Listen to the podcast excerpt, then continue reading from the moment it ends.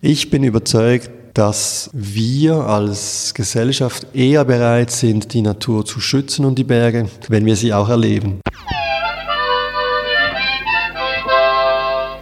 Gegensprecher. Ein Podcast zu den Ausstellungen der Schweizerischen Nationalbibliothek. Mein Name Hannes Mangold.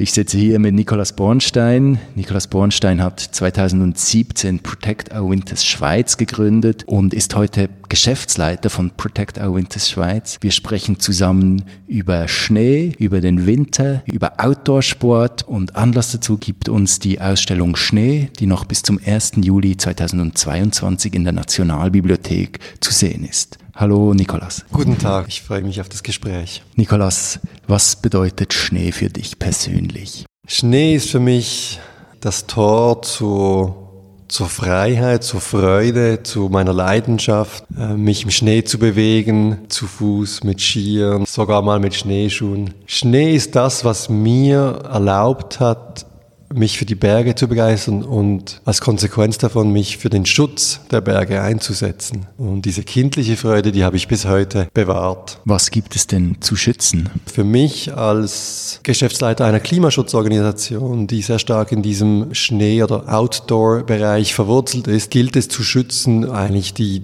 unsere Zukunft als Gesellschaft hier auf unserem Planeten, also unsere Zukunft. Es ist natürlich ein großes Wort, aber ich glaube, wir wollen nicht jeden Sommer nur noch über Überflutungen, äh, Überschwemmungen lesen und jeden Winter uns über zu warme Temperaturen beklagen. Also für mich ist ganz klar Klimaschutz eines der größten Themen unserer Zeit. Und was wir machen, ist an diese Leidenschaft zu appellieren, all dieser passionierten Winter- und Schneesportler und Sommersportler, denn Klimaschutz kennt keine Saisons, etwas zu tun, damit ihre Leidenschaft eben erhalten bleibt. Was macht ihr denn bei Protect Our Winters Schweiz ganz konkret, um dieses Klima zu schützen? Ganz konkret machen wir das, was alle NGOs natürlich machen. Wir klären auf, wir sensibilisieren, wir versuchen die Leute auch anzuleiten, ihr Verhalten zu überdenken, ihr Verhalten anzupassen, sei es beispielsweise in der Ernährung. Wir haben ein Projekt, wo wir auch in SAC-Hütten an ausgewählten Wochenenden lokal und vegetarisch kochen und nicht mit dem Ziel, diese SAC-Hütte jetzt auf einmal viel grüner zu machen. Die haben schon einen sehr guten ökologischen Fußabdruck, sondern mit dem Ziel, dass die Leute sich auch überlegen, was in ihrem Alltag der, der Einfluss des, ihres täglichen Essens auf, äh, aufs Klima ist, also wie sie sich dort beispielsweise verbessern können. Verbessern im Sinne des Klimaschutzes, muss man sagen. Ein anderes Beispiel ist, dass wir uns für politische Rahmenbedingungen einsetzen, die im Sinne des Klimaschutzes etwas bewirken. Also ganz konkret haben wir eine relativ für unsere Verhältnisse große Kampagne gefahren für das CO2-Gesetz, das letzten Sommer leider abgelehnt wurde und haben uns dort mit unseren Botschafterinnen und Botschaftern sehr stark für das Gesetz engagiert. Wir haben natürlich auch ganz viele andere Aktivitäten zurzeit, auch mit verschiedenen Skigebieten im Bereich der Mobilität, wo es darum geht, die Leute zu sensibilisieren und zu aktivieren, auch eben zu überdenken, wie sie in die Berge fahren. In der Schweiz haben wir immer noch etwa über 80 Prozent, die mit dem Auto in die Berge fahren. Es ist im Vergleich zu beispielsweise Frankreich eine sehr gute Zahl und trotzdem, wenn man die Staus äh, und die Parkplätze anschaut an einem sonnigen Wochenende, denken wir, dass es da noch einiges an Arbeit gibt. Du hast die Mobilität angesprochen, du hast die Ernährung angesprochen. Nikolaus Bornstein, was empfiehlst du denn? Wie soll man sich ernähren? Wie soll man sich bewegen, wenn man Outdoorsport macht? Es ist immer eine, eine schmale Gratwanderung zwischen einer Empfehlung und dem, was die Leute als Bevormundung empfinden. Und wir versuchen ganz konkret Tipps zu geben oder Instrumente, sagen wir. Wir sagen oft, wir geben den Leuten Instrumenten in die Hand und sie müssen sie nachher selber nutzen und sie müssen entscheiden, was sie nutzen von diesen Instrumenten. Ja, ganz konkret ist das immer schwierig, aber es ist, liegt auf der Hand. Es ist eine Binsenwahrheit, dass zu viel Fleisch nicht gut für den Planeten ist, aber auch nicht gut für die körperliche Gesundheit ist. Es gibt eine sehr viel beachtete Studie ich glaube, die wurde in verschiedenen Ländern parallel durchgeführt. Und die Zahl, die mir immer wieder durch den Kopf geht, ist In den USA isst man etwa achtmal so viel Fleisch, wie für Körper und Umwelt, also Gesundheit und Umwelt gut wäre. Das ist eine Kombination. Man hat beide Faktoren angeschaut. In der Schweiz ist dieser Wert nur bei etwa drei. Also wir essen etwa dreimal so viel Fleisch, wie es gut wäre für uns und für den Planeten. Da gibt es sicher noch Potenzial. Und auch beim, beim Auto ist es eigentlich sehr einfach. Man muss das Auto vor allem mal füllen. Und ich glaube, das wäre schon ein Riesenschritt. In der Schweiz ist die Durchschnittsbelegung eines Autos etwa 1,65. Das ist nicht sehr viel. Und ich denke, auch hier, man sieht es auch wieder in den Bergen, da gibt es noch viel Potenzial nach oben. Man muss nicht jedes Mal mit dem Zug fahren. Aber sich überlegen, wann macht es Sinn mit dem Zug, was gibt es für Optionen, kann ich mein Gepäck verschicken und dann gemütlich im Zug reisen oder ist der Ort, wo ich hinfahre, so komplex zu erreichen, dass ich das Auto nehmen möchte. Dafür bin ich sicher, dass ich drei oder vier Leute drin habe. Solche Sachen, das sind diese kleinen Schritte, die eben trotzdem summiert einen Unterschied machen. Wir essen das Fleisch, wir nehmen das Auto, um in die Berge zu fahren. Sind die Schritte so klein, Nikolaus Bornstein? Ja, irgendwo finde ich, das sind kleine Schritte, weil die großen Schritte sind wahrscheinlich Flugverzicht, die großen Schritte sind wahrscheinlich eine drastische Drosselung des Konsumverhaltens, was sicher auch angezeigt wäre. Das sind für mich schon nochmals ein bisschen die größeren Hürden als sagen, ich fahre ein bisschen weniger Auto. Also wir wissen ja in der Schweiz ist über 40 Prozent des Verkehrs ist nur Freizeitverkehr. Also nur damit ich kurz in die Tennishalle fahre oder kurz Skifahren gehe. Also das ist viel. Deshalb denke ich schon, ja, das sind eigentlich kleine Schritte. Und wichtige andere, also wir reden jetzt hier, wir sprechen von der Mikroebene. Also so, was kann wir als Bürgerinnen und Bürger tun. Gleichzeitig braucht es eben auch diese andere Ebene, diese Makroebene. Es braucht auch das, wirklich das politische Rahmenbedingungen bestehen, damit Unternehmen, damit wir als Gesellschaft, aber vor allem auch Unternehmen auch ihren Beitrag leisten müssen. Wir haben, müssen ganz stark Acht geben, dass das Narrativ nicht zu stark in die Richtung geht, dass der Bürger und die Bürgerin eigentlich sehr vieles leisten müssen. Diese Verschiebung dieser ja, fast Verantwortung für die Klimakrise. Da bin ich immer sehr skeptisch. Es braucht eben beides. Es braucht wirklich das Engagement aller. Doch kommt immer wieder das Thema Verzicht auf den Tisch, Verzicht auf Fleisch, Verzicht aufs Auto. Wäre es denn nicht konsequent, auch auf Outdoorsport zu verzichten? Ja, diese Frage habe ich auch schon ja, mehrmals gehört und, und, und ich finde es immer, auch immer noch sehr schwierig, das zu bejahen. Ich bin stark davon überzeugt, dass der Mensch äh, Ausgleich sucht in seinem Leben, dass verschiedene Sachen Platz haben im Leben, sei eben Arbeit, Familie, aber eben auch ja die ganz einfachen Dinge wie eben Unterhaltung, äh, Sport, Entspannung, wie man das auch immer nennen soll, oder auch eben der Leistungskick oder Adrenalinsuche. Und deshalb glaube ich nicht, dass, der, dass wir je auf so etwas verzichten werden. Ich glaube, es ist wirklich eine Frage, wie wir das ausüben. Und, und da gäbe es natürlich dann, ja, da gäbe es eine ganze Reihe von Sachen, die darin, wie wir den Sport ausüben in den Bergen, vielleicht für mich fast noch problematischer sind. Also eben, was bauen wir in den Bergen? Welche Infrastruktur ziehen wir auf? um dieses Bergerlebnis zu generieren. Hat das noch mit Natur zu tun oder um worum geht es? Aber das sind Fragen, die dann sehr viel weitergehen.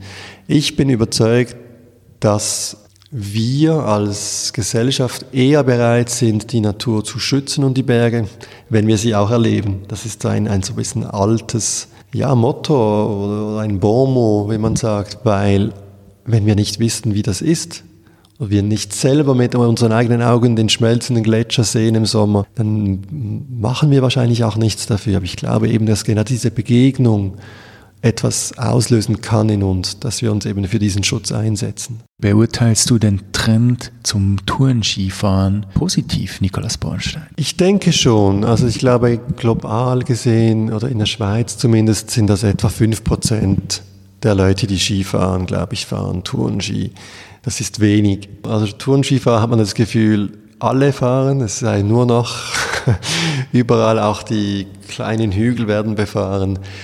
Aus Sicht des Klimaschutzes sehe ich da nicht so ein großes Problem. Wir merken, dass die Sensibilität gerade für Themen wie Anreise in den, bei den Skitourenfahrern sehr viel höher ist als bei den Skitouristen. Der Druck auf Wild und also Wildschutz, Fauna nimmt tendenziell zu. Das ist ganz klar so und das ist ein Thema, das aber von relativ viel Organisationen auch angegangen wird von uns nicht so stark im Zentrum, da wir uns wirklich auf die Klimafragen konzentrieren möchten. Der Name eurer NGO ist Protect Our Winters. Wie verändert denn die Klimaerwärmung den Winter? Ja, da gibt es zum Glück sehr gute Daten dazu. Ich kann ein paar Beispiele nennen. Ähm, da gibt es nicht noch viele andere, aber wir wissen, dass in den letzten 30 Jahren die, die Schneegrenze, also bis wo eigentlich Schnee liegt, um etwa knapp 500 Meter schon nach oben gewandert ist. Man erwartet laut Modellierungen bis Ende des Jahrhunderts nochmals einen Anstieg von etwa 300 Metern. Also es gibt da schon ganz klare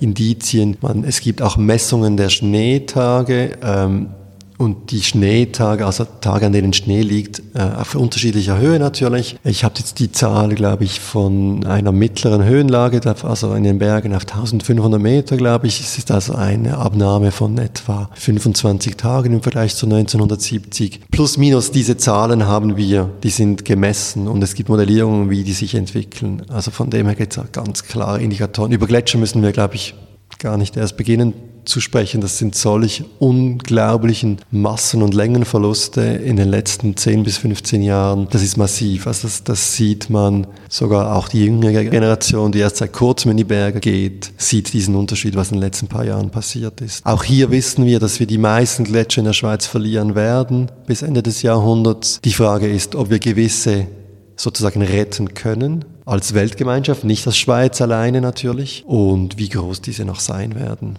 Wir haben in der Ausstellung auch ein Interview mit Christoph Marti vom Schnee- und Lawinenforschungsinstitut in Davos. Er stellt genau solche Prognosen an zum Winter, zum Schnee der Zukunft in der Schweiz. Diese Zahlen, die das SLF eben präsentiert, die sprechen diese eindeutige Sprache, die du jetzt auch erwähnt hast. Glaubst du denn, unsere Enkelkinder werden noch Skifahren in den Alpen? Ja, ich glaube, sie werden noch Skifahren. Ich glaube, sie werden nicht mehr überall Skifahren, wo wir Ski gefahren sind. Sie werden sich wahrscheinlich auf eher höhere Skigebiete konzentrieren müssen oder sie werden vielleicht in tiefer gelegenen Skigebieten nur an sehr wenigen Tagen pro Jahr noch Skifahren. Darüber hinaus gäbe es natürlich ganz andere Fragen von der Attraktivität des Skifahrens in Zukunft, von den sozusagen Lifestyle Changes, also wie sich auch die heutigen Generationen viel natürlich viel pluralistischer entwickeln. Da gibt es nicht mehr einen oder zwei Volkssports, sondern es gibt ganz viele Aktivitäten und Skifahren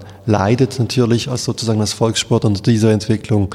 Aber rein aus klimatologischer Sicht, ja, wir werden noch Skifahren. Was ein bisschen anekdotische Evidenz ist, aber trotzdem, man merkt es sehr stark als Wintersportler. In den letzten, ich würde jetzt mal sagen, 10 bis 15 Jahren, man hat keine Konstanz mehr. Also es schneit und dann früher hat es geschneit, dann hat sich der Schnee gesetzt und man ist dann Ski gefahren und jetzt schneit es und zwei Tage später kann es regnen oder ein Tag später, gerade heute der Fall. Gestern hat es geschneit, heute ist die Temperatur um irgendwie fünf oder sechs Grad wärmer als gestern. Also diese extremen Schwankungen, wir hatten fast zehn Grad an Weihnachten, also diese Schwankungen sind sehr viel stärker wahrnehmbar gewesen. Wird denn der Schneesport nicht immer mehr zu einem Luxusgut? Die Berechnungen vom SLF, die legen nahe, dass durch die verkürzte Saisondauer und die steigende Schneefallgrenze noch knapp 10 Prozent der Skigebiete wirtschaftlich überleben können in 60 Jahren. Das ist eine gute Frage. Also man kann es unter dem Aspekt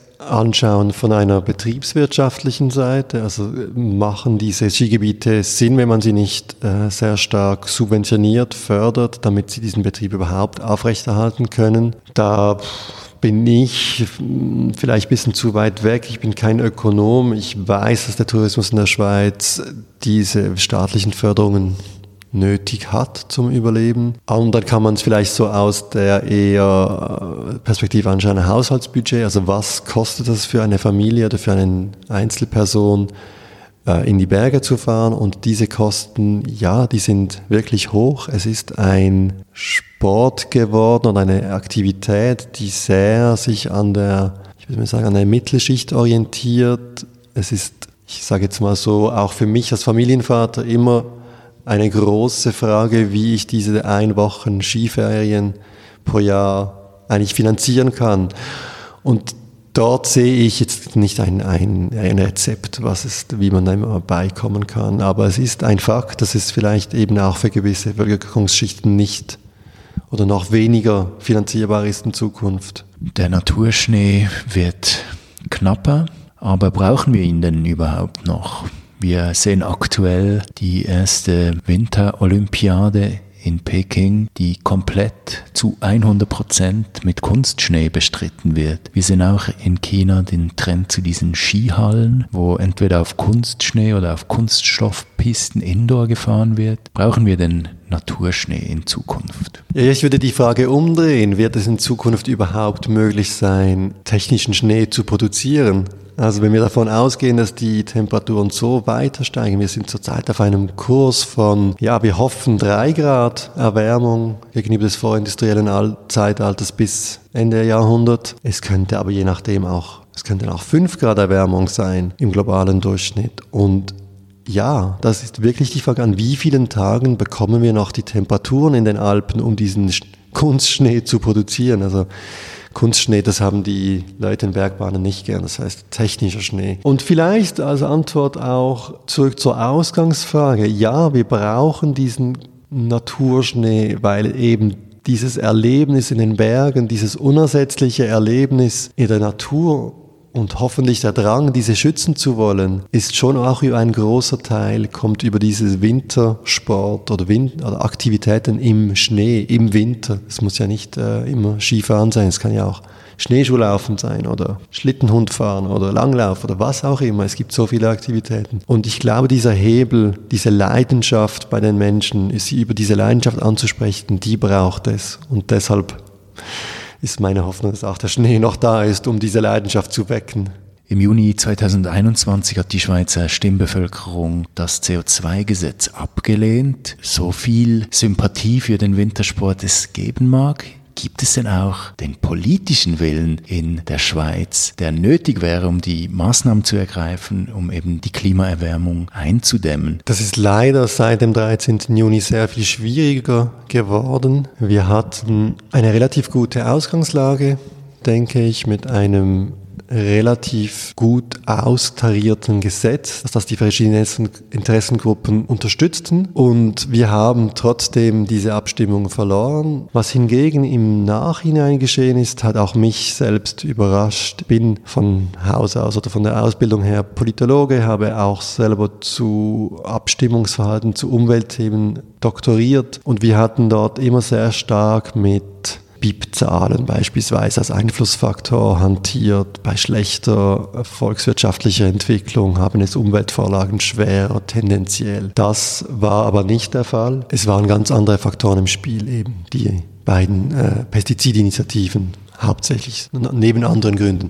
Was sich, was sich geändert hat seit dem 13. Juni ist eigentlich, dass der Wind gekehrt ist, haben wir das Gefühl. Wir hatten vorher eine Bevölkerung und auch ein Parlament, in dem politische Mehrheiten möglich waren für einen relativ guten Klimaschutz. Wir haben das Gefühl, dass das sehr, sehr viel schwieriger geworden ist. Die Fraktionen oder die Parteien, die diesem Klimaschutz skeptisch gegenüberstehen, haben auch Aufwind bekommen, eine Chance erwittert, hier Pflöcke einzuschlagen im politischen Thema, in der Klimapolitik.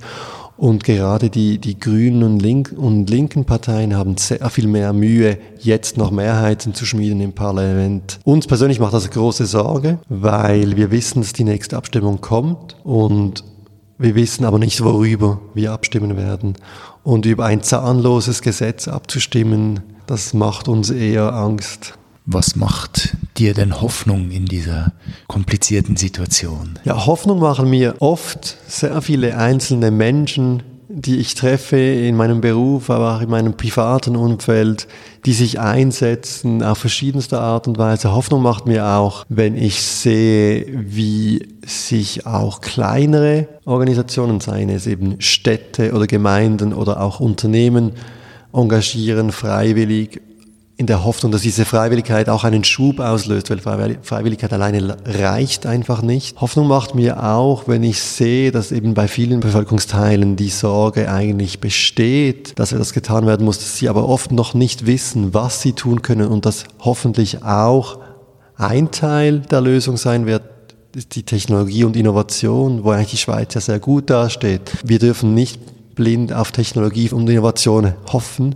Es braucht auch andere Schritte, aber das ist sicher ein Teil dieses Puzzles. Und all diese Elemente zusammen stimmen mich schon hoffnungsvoll, sonst könnte ich meinen Beruf nicht mehr ausüben. Das braucht es ab und zu auch, um diesen, sage ich jetzt mal, dieser politischen Großwetterlage etwas entgegenzuhalten. Nur in diesen vier, knapp fünf Jahren, seit es uns gibt, nein, das sind eigentlich vier Jahre, seit es uns gibt, habe ich ganz persönlich wahrgenommen, wie sich Unternehmen verändern, wie sich Unternehmen viel stärker um das Thema kümmern und sich engagieren wollen. Und das ist auch für mich ein großer, großer Hebel, um eben den Klimaschutz voranzubringen. Wie beurteilst du denn die politische Situation in der Schweiz im Vergleich zu anderen Industrieländern? Wo steht die Schweiz im Vergleich mit ihrem Klimaschutz? Ich kann so viel sagen, dass bis zum Sommer 21 eigentlich die Schweiz relativ gut dastand, sicher nicht als eine der besten, aber wir waren im, im besseren Mittel oder ersten Drittel Mittelfeld. Dieser Rückschlag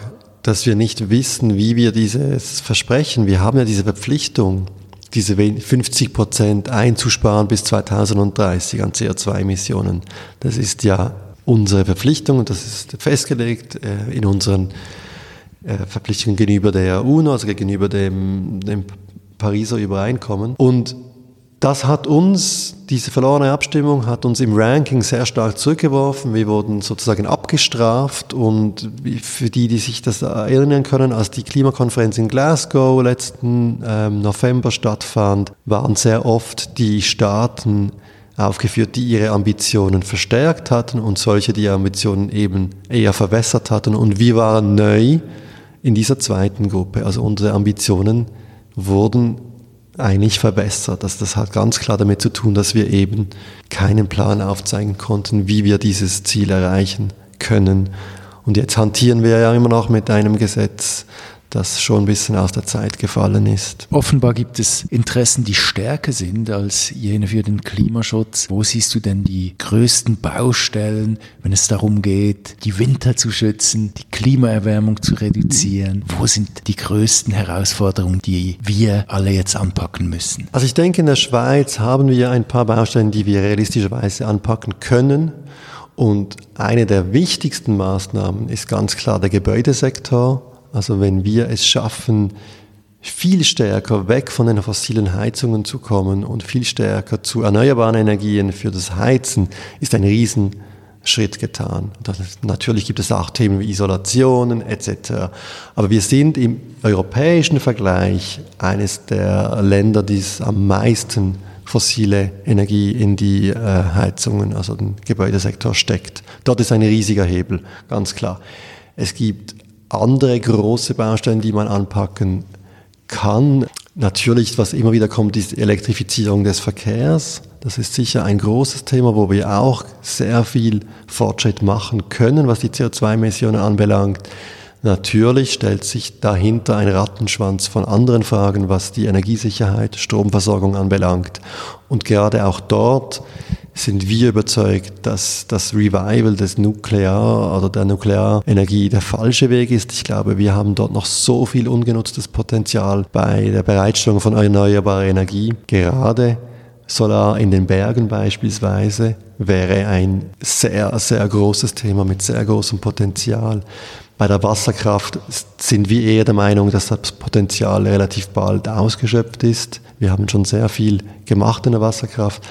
Aber hier gibt es sicher Themen, die wir ganz klar anpacken müssen. Ich habe jetzt erwähnt Mobilität, Verkehr, Stromsicherheit und, und Gebäude. Das sind sicher drei der ganz großen Baustellen, die wir anpacken können. Und ich glaube, als Schweiz mit einem hervorragenden Industriesektor und Innovationskraft weiß ich, bin ich überzeugt, dass wir das auch wirklich können und dass das eigentlich eher Arbeitsplätze beschaffen wird und dass wir eben dieses Narrativ aber auch dementsprechend stärken müssen. Das ist wirklich etwas für unsere Zukunft und für die Zukunft des Industriestandorts Schweiz. Blicken wir noch einmal über die Grenzen. Protect Our Winters ist eine internationale Organisation. Du bist Geschäftsführer des Schweizer Ablegers. Wie funktioniert denn bei euch der Austausch mit den anderen Ländern? Ja, genau. Protect Our Winters wurde schon vor einigen Jahren in den USA gegründet und eigentlich der Hauptsitz ist sozusagen immer noch in den USA. Wir haben in Europa mittlerweile neun Organisationen oder Ableger mit einer Koordinationsstelle in Innsbruck, die hilft, dass wir europäischen Organisationen ein bisschen äh, ähnliche Ziele und, und, Strategien verfolgen. Gleichzeitig gibt es auch noch ähm, Organisationen von PAO in Australien, Neuseeland, Japan und Kanada. Und so sind wir etwa 15 Organisationen weltweit. Wir haben zum Glück trotz den ganzen Problemen mit der EU unter uns äh, europäischen Ablegern einen sehr guten und sehr regelmäßigen Austausch.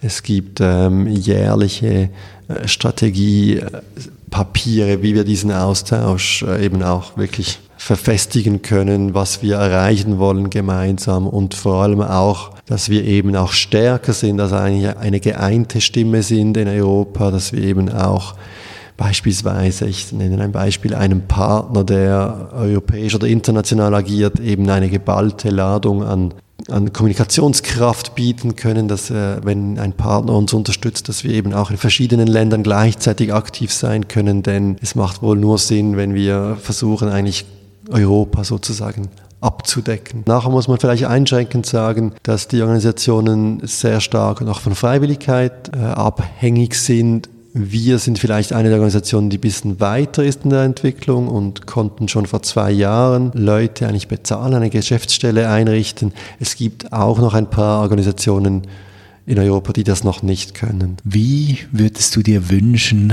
dass der Winter in der Schweiz in 50 Jahren ausschaut, Nikolaus Bornstein?